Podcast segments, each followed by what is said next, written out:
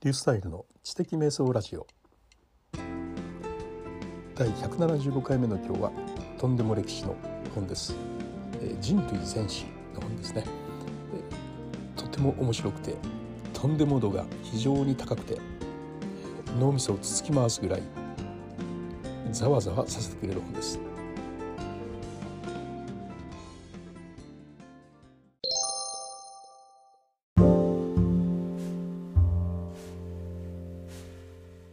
暮れに買ったグラハム・ハンコックさんの「人類全史」という本を読み進めているところです。人類全史っていうのは全部の歴史の全史じゃなくて前の歴史という意味ですね。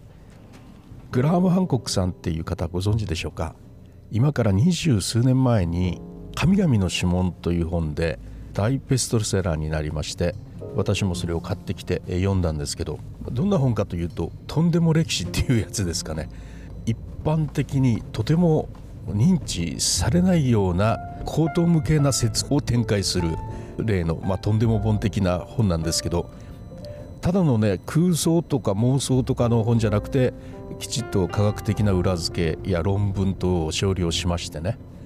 そして書かれた本なのでそれなりに読み応えとか、まあ、納得させるところとかは十分あるんです。どういうような内容が書かれていたかというとね上下巻上下上中下だったかなまあ膨大な分厚い本なんですけども私がその中で3つ覚えていることがありましてねもう25年も前に読んだ本ですが、まあ、3つだけは覚えてるんですがこの3つっていうのはずっと私の頭の中にある3つなんですね。まず1つはスフィンクスはものすごいその洪水の跡があるじゃないかと。このエジプトのナイルのところっていうのは甲府に雨が降っていて洪水を繰り返していた時代があるんだがそれっていうのは1万5 6千年前だと。ということはこのスフィンクスはその洪水に現れているわけなので少なくとも1万数千年以前に作られているはずだというそういうようなまず話がありました。実に納得いく説ですよね。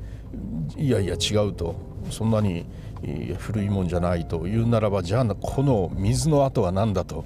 いうところに答えなきゃいけないということで、まあ、それにはなかなか人が答えられないという、ねえー、もうずっと砂漠で水があんまり降らない地域に水がザバザバ流れた跡があるわけですからね。このスフィンクス自体は相当古い時代に作られたんだという説がありました。それからね上の者のごとく下にもという考え方っていうのがあのグラフマンクさんにはありましてつまり聖なる上のものですね。それを下界にも作るんだというそのような考えで世界の不思議な建造物というのは作られていると、まあ、具体的に言えば空の天体の星座の配置によりえ下界の建造物の配置というのができているんだという説が書かれているんですが一番それが分かりやすいのはギザの三大ピラミッドですね。この配置がオリオンの三つ星の配置とそのままだという大きさまで確かそのままだったんじゃなかったですかね。まあ、これは非常にまたねこれもねもうあの重図が重ねてあったんですけども見事に一致してるんですね。でこれも面白かったですね。これはもう、まあ、グラム・ハンコックさんの、まあ、空想からは出てないと思いますけれども、まあ、その後アンコールワットの寺院の配置なんかもねリューザーの配置をそのまま写したものだということを後年証明されて、えー、ありました本でね。そういうようなことですね。ギザの三大ピラミッドはオリオンの三つ星を地上に移したものだというそのことを非常に覚えてましたね。それから3つ目なんですが、まあ、昔って相当海岸線が沖にあって氷河期以降ですね。大海進によって海抜がぐーっと上がってきてるんだと。だから今の海岸線というのは当時の人から見れば標高100メートルぐらいのところに海岸線があるみたいなもんでまあ今からそれを考えるとゾッとするんですけど完璧に今住んでるところは海の底ですからね。そしてそれと同じことになっていると。つまり当時1万年ぐらい前に栄えていた数々の文化というのはもう今は海の底に沈んじゃってるので当時の高い山の上の方にあった小さな文化しか残らないところから再スタートしてるわけだから昔あった高度な文化っていうのはもう沈んでて証拠が残ってないんだという。これはねあのまあ面白いですよね海の底からいろんなものが見つかってますけれどもまあ、そういう説もこう裏付けがあるというようなことなんでしょう。これもね本当かどうかはもちろんわからないんですけどねあのいや大改新で海抜が上がったというのは本当ですけど当時の居住区が今海の下にあるということ自体はね、えー、これはもう本当なのかどうかっていうのは、まあ、十分まだね見つかっているわけではないんですけれども考え方としては当然ありえますよね、え、大きな文明文化っていうのは海岸に近いところにできますので当然のように今はそれが水没しているというのは十分考えられることですよね。僕があのラスコー洞窟についてね ラスコーは昔のお化け屋敷だったんだと海岸線近くに住んでいる高い文明を誇る人たちが休日になったり山の上の方にある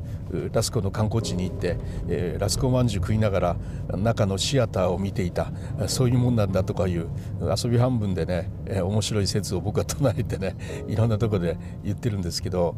まあ、そういうのの元になった考え方ですよね。はいということでえー、ちょっとグラム・ハンコクさんの著作の話にものすごく時間を割いたんですがこれの続きはまた次回ということにしたいと思います。何について話すかというとね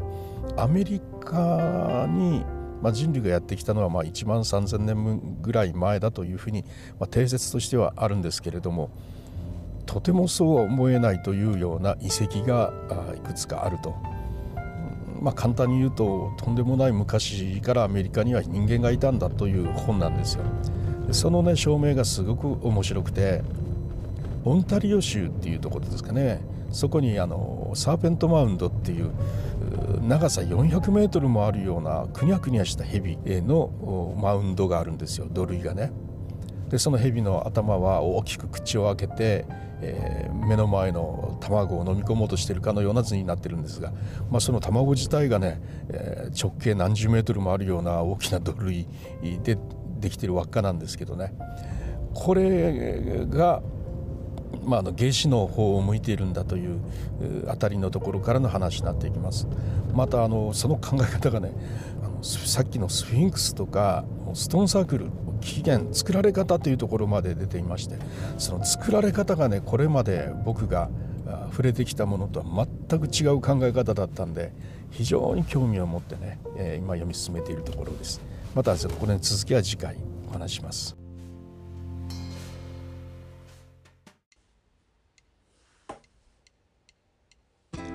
はいいかがだったでしょうか？話の内容にまで行き着かずに終わってしまいました。次回はお話の内容に切り込みます。それではまたリュウスタイルでした。